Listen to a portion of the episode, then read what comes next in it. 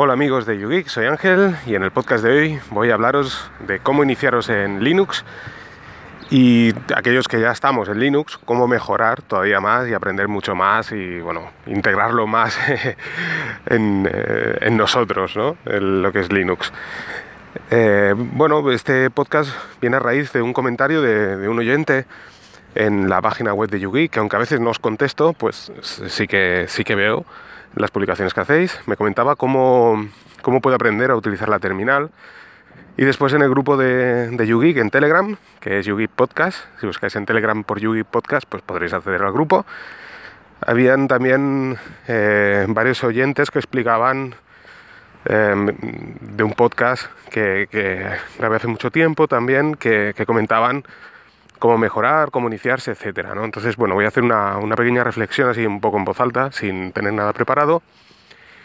Y bueno, os voy a explicar. Eh, a ver, yo, por ejemplo, eh, también en uno de los primeros podcasts expliqué el por qué utilizo Linux. Eh, una, un pequeño resumen rápido.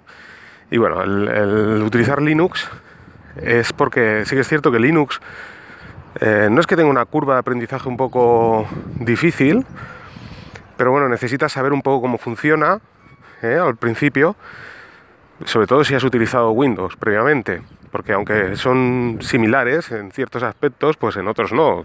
Hablo similares, por ejemplo, en el aspecto gráfico. ¿eh? Si utilizáis un escritorio, pues bueno, veréis que más o menos se utiliza igual. O sea, una persona que utiliza Windows puede utilizar perfectamente un escritorio de Linux, pero eh, sí que es cierto que, que a la hora de, por ejemplo, instalar programas y demás, pues funciona de un modo un poco diferente, ¿eh? ya que utilizamos repositorios. Entonces, bueno, pues entiendo que sí, sí que es cierto que para aquella gente que se inicia en Linux, pues necesita saber que, que normalmente, normalmente los programas, eh, nosotros que utilizamos Linux, dependiendo de la distribución que utilicemos, aunque normalmente todas las distros pues más o menos tienen los mismos programas, ¿eh? pueden, pueden variar, pero digamos que, que, las distribuciones utilizan lo que se llama repositorios, digamos que es un disco duro, ¿eh? por ejemplo, que está en la nube, donde están todos los programas ahí guardados, ¿eh? por así explicarlo. Estoy buscando un poco el, el modo simple de que se entienda. Entonces estos programas están allí guardados, de manera que no necesitamos descargar eh, el programa o tenerlo, por ejemplo, como antes lo teníamos en un CD-ROM o en un disquete, no.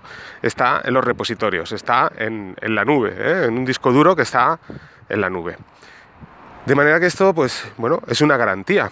¿Por qué? Porque la, las distribuciones se encargan de supervisar todo este software, que no tiene ningún tipo de malware, de que funcione perfectamente, de que contengan todas las librerías. A la hora de descargar, un, instalar un programa, pues mmm, bueno, eh, digamos que el programa en sí es, una cosa, pero alrededor de ese programa para que funcione necesita de unas librerías. ¿eh? Una de las ventajas que tiene Linux es que también, ¿no? A la hora de instalar programas, es que cuando instalas un programa, todas esas librerías pueden tener cosas en común con otras, con otras librerías de otros programas, de manera que, las comparten. Entonces, bueno, todo esto se, se, encarga a la hora de instalarlo, ¿eh? no quiero liarlo mucho, pero bueno, cuando instalamos un programa, digamos que tú sin tener que pensar nada, solo poniendo el nombre del programa, pues se descarga todo y se instala, ¿no? Tú no te tienes que preocupar de nada. Además es genial, ¿eh? y este es uno de los motivos que me gusta Linux, precisamente por eso, porque al trabajar mediante estos repositorios, ¿eh? digamos que, como os digo, los repositorios están ahí todos los programas, está todo, bueno, y no me tengo que preocupar de nada, ¿eh? no tengo que ir a... La única preocupación que tengo que tener es tener conexión a Internet, ¿vale? Para poder acceder a estos repositorios. Pero yo no me tengo que preocupar de tener que tener guardado en un CD aquel programa, de tener. ¿de acuerdo? Todo esto pues está allí. Además tengo la garantía de que el, eh, si llega una actualización, bueno, pues la propia, eh, por ejemplo, vamos a poner el caso de Ubuntu, que es una de las más populares, pues Ubuntu se encarga, se encarga de probarlo, de ver que realmente funciona bien, y una vez lo tiene ya listo, ¿eh? pues libera ese, ese, ese, programa, por así decirlo, los repositorios, y cuando yo actualizo el sistema operativo, bueno, pues se me, se me actualiza absolutamente todo, ¿vale? Si, si está disponible. Eh, esto ya os digo, depende de cada distribución, ¿no? Como sabéis, los más expertos en Linux, pues cada distribución funciona de una manera diferente, pero bueno, lo explico así un poco para, para que se entienda. De manera que, un poco resumiendo, Los programas están en la nube, ¿vale? Cada distribución tiene sus propios repositorios, tiene su propio disco duro en la nube, donde está todos los programas. Nosotros una vez lo, instalamos, bueno, se descarga, se instala en nuestro sistema operativo.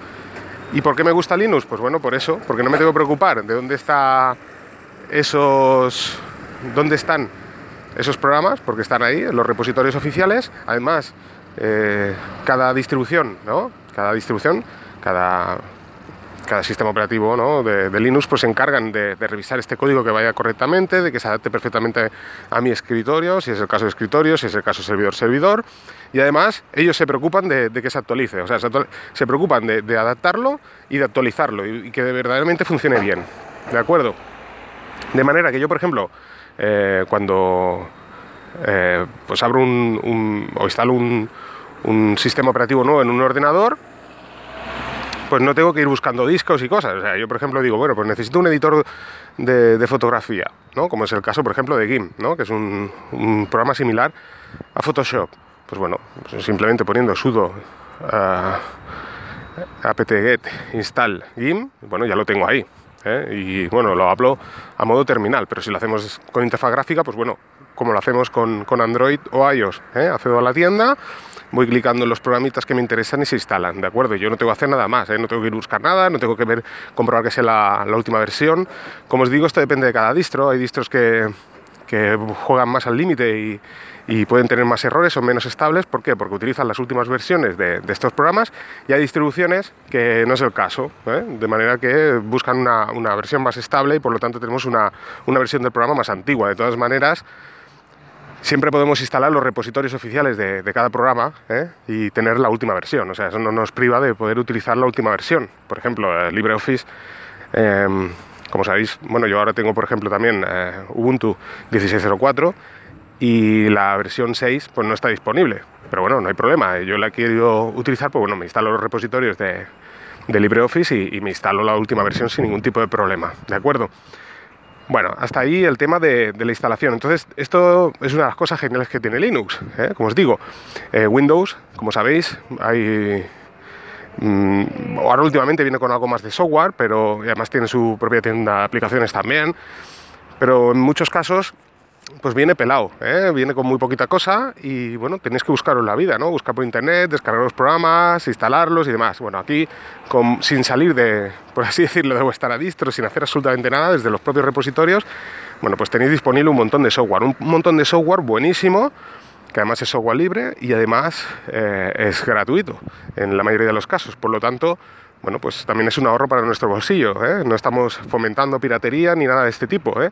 Podemos hacer cosas que podemos hacer con, un software privativo y de pago, como por ejemplo Photoshop, que vale una gran cantidad de dinero, bueno, pues lo podemos hacer de una forma gratuita y, legal, ¿eh? sin tener que, violar y, derechos de, iba a decir derechos de autor, pero bueno, tener que, que piratear nada, ¿de acuerdo? O sea, ir de legales. Y siempre tendremos disponible ese programa. Yo recuerdo que cuando utilizaba Windows, la gente me comentaba eso, ¿no? Pues oye, instálate Photoshop, ahora salió una nueva versión, hay que buscar un parche para piratearlo y tienes que estar buscando, bueno, aquí no hay que buscar absolutamente nada, o sea, abres tu distro, le das a instalar y listo, ya tienes tu, programita funcionando sin ningún tipo de problema. Ya os digo, la única, eh, dependiendo de la distribución que utilizáis, el único no es inconveniente, pero aquello que digáis, ostras, pues quiero la última versión, bueno, pues simplemente en cualquier blog de, que trate temas de Linux, pues ahí encontraréis los repositorios de, la propia, del propio programa, o si no lo buscáis en, Google y listo, o sea, ahí lo instaláis directamente sin ningún tipo de problema, ¿de acuerdo? Así que, en, resumidas cuentas y sin extenderme mucho más, pues ya os digo, es una, una reflexión así un poco en voz alta, sin haberlo preparado, pues bueno, Linux lo que me proporciona es eso, o sea, yo abro un ordenador, instalo Linux desde cero, y bueno, voy instalando los programas que me apetecen, ¿eh? sin ningún tipo de problema. Puedo instalar eh, cualquier navegador, cualquier cosa, y sin tener ningún tipo de preocupación, primero, de, piratear absolutamente nada, ir de legal, limpio de virus, eh, sé que funcionará perfectamente porque está eh, súper comprobado que, funciona bien, que es estable, y bueno, pues ya lo veis, totalmente funcional. Eso por lo que, respecta al tema del, del sistema operativo en sí, por eso me gusta más Linux que Windows últimamente, pues cuando reinstalé Windows 10, pues bueno, tenía que, buscarme la vida buscando y mira, es que utilizo los programas, los mismos programas que el Linux, porque al final utilizo que si Firefox, Google Chrome, eh, en el caso de navegadores, pero luego utilizo GIMP, utilizo los mismos programas, ¿no? Pero bueno, aún así tienes que, que buscarte un poco más la vida. En cambio, el otro lo tienes todo en la tienda de aplicaciones y si no en los repositorios, de manera que, como os digo, desde la propia terminal, ¿eh? yo por ejemplo ahora ya que me he habituado más a la terminal, pues escribiendo sudo eh, apt install gim, ya se me instala gim. O sea, pongo apt install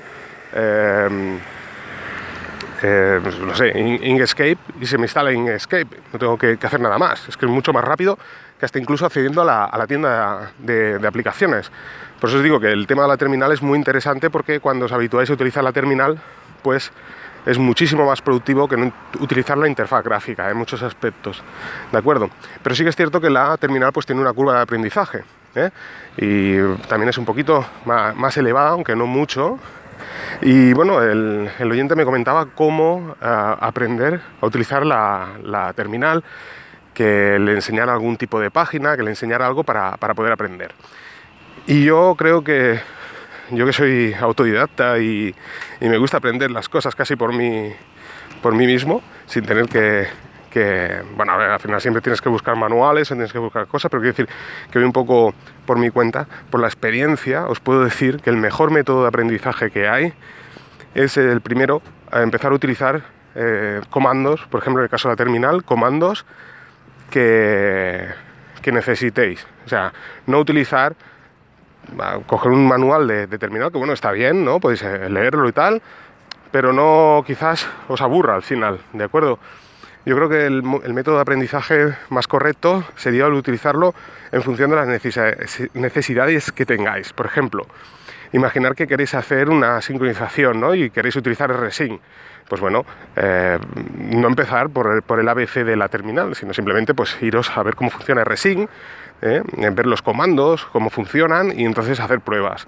O el hacer un, copiar un archivo, por decir algo, ¿no? De una carpeta a otra, o cómo crear una carpeta, pero que sea todo en función de vuestras necesidades, ¿de acuerdo? No eh, pues hacer un cursillo de, terminal.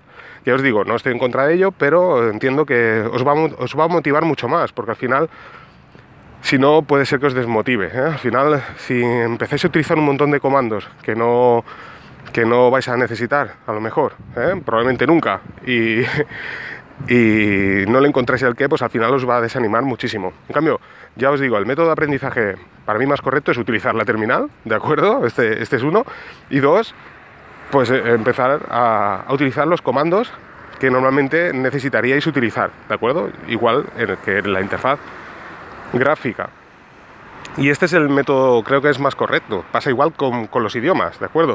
O sea, tú cuando estudias, cuando aprendes inglés, pues bueno, está muy bien, al final tienes que aprender un montón de vocabulario, pero muchas veces em, empezamos por, por, por, palabras o frases que probablemente nunca utilizarás. ¿eh?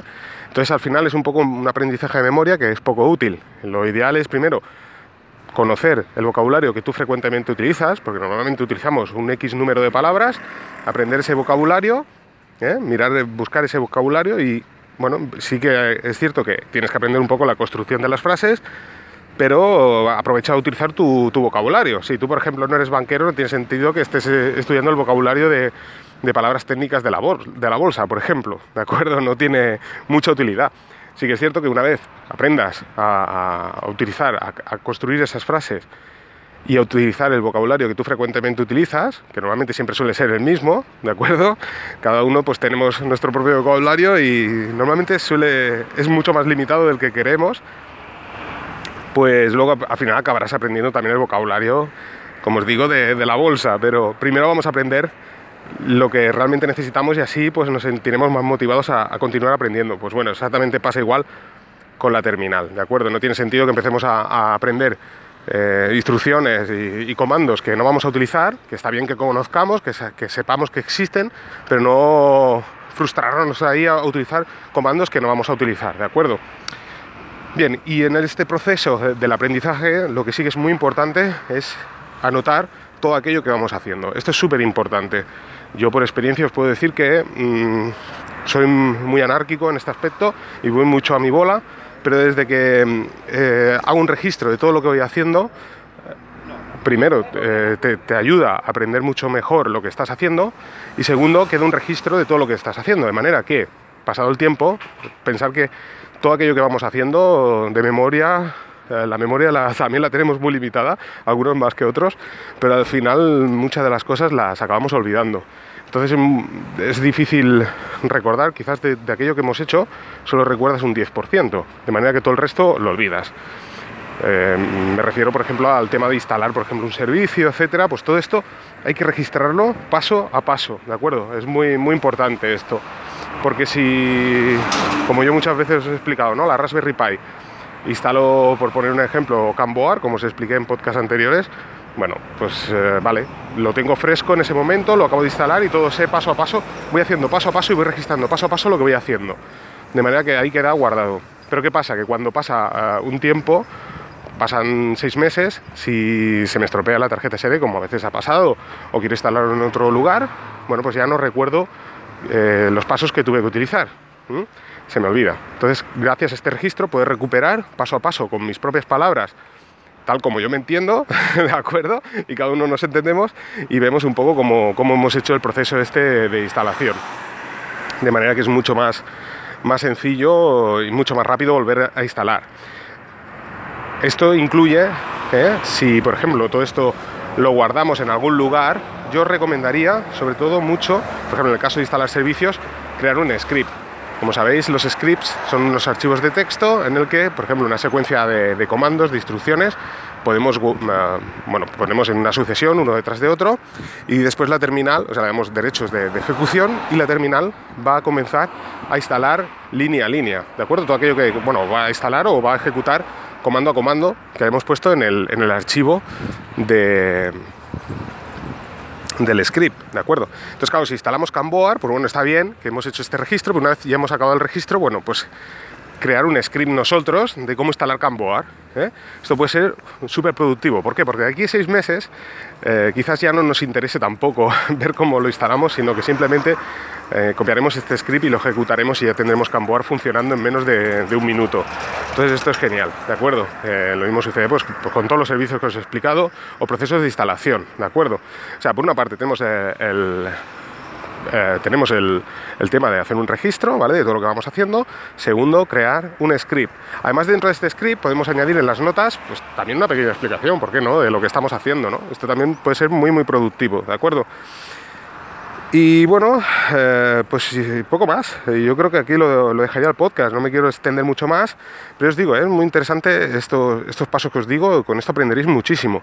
Y de aquí pasado un tiempo, pues bueno, cuando habláis el script diréis, bueno, ¿cómo, ¿cómo, hice esto? Bueno, pues, pues lo veréis allí escrito en el, propio script, lo, lo, que hace ese script, ¿eh? que sería lo que sería un readme, ¿no? Eh, por ejemplo, en GitHub, cada, por ejemplo, cuando vosotros abrís un, un proyecto, veis que, está el README y el README es la documentación de ese, de ese programa, es súper, súper importante esa documentación, porque como os digo, luego pasado el tiempo no os acordáis cómo, cómo, lo habéis hecho. Y ahí pues tenéis todo bien documentado cómo se hace, pero de todas maneras si tenéis un registro, eh, principal de todo lo que vais haciendo, pues mucho mejor. ¿Por qué? Pues por lo que os digo.